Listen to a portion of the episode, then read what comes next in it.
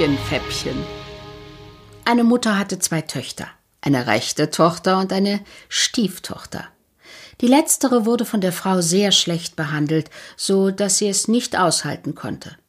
Eines Tages nahm sie sich ein Töpfchen, etwas Mehl und einen Löffel in ihr Körbchen und ging davon.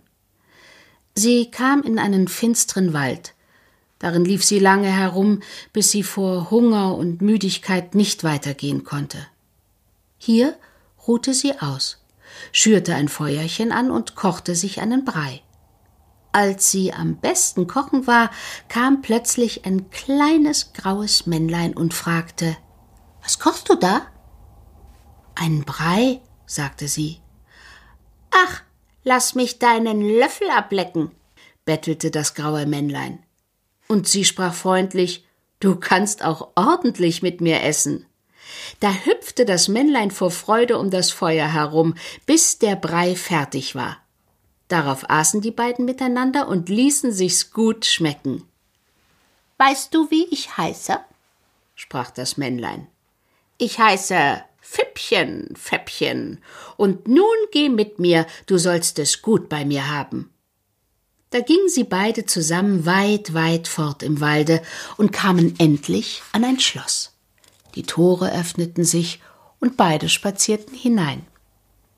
Da war alles prachtvoll ausgeschmückt und war alles zu haben, was man nur wünschen mochte, und es war ein Zauberschloss, das Fippchen Fäppchen gehörte. Die Stiefmutter des davongegangenen Mädchens aber hatte sich aufgemacht, mit einem tüchtigen Prügel nach der entflohenen Tochter zu suchen und wollte sie windelweich hauen. Und nach einigen Tagen kam sie an die Türe des Zauberschlosses und klopfte an. Wie erstaunt war die Stieftochter, als sie ihre Mutter kommen sah, und wie erstaunt war die Stiefmutter, ihre von ihr so schlecht behandelte Tochter in so prachtvoller Umgebung und in den schönsten Kleidern wiederzufinden.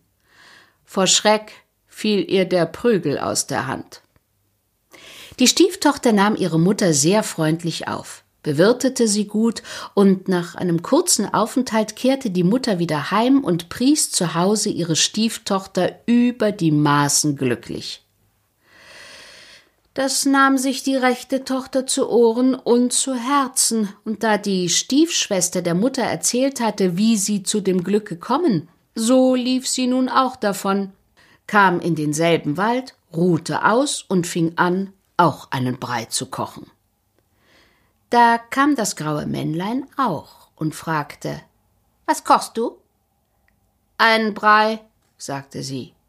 Darauf sprach das Männlein Lass mich deinen Löffel ablecken. Nein, sagte das Mädchen trotzig und mißmutig, ich kann ihn selbst ablecken. Dann setzte sich das Mädchen hin und aß den Brei allein, und das Männlein sah zu, und als das Mädchen fertig war, dann nahm das Männlein das Mädchen und zerriss es in tausend Stücke und hing es an die Bäume. Nachdem suchte die Mutter ihre rechte Tochter und meinte, der müsse auch ein so großes Glück begegnet sein als ihrer Stieftochter. Aber als sie in die Nähe kam, wo ihre Tochter in Fetzen hing, dachte sie, die Tochter habe dort Wäsche aufgehangen. Wie groß aber war ihr Jammer, als sie näher kam und sah, was geschehen war. Sie fiel ohnmächtig zur Erde. Und ich weiß nicht, ob sie wieder nach Hause gekommen ist.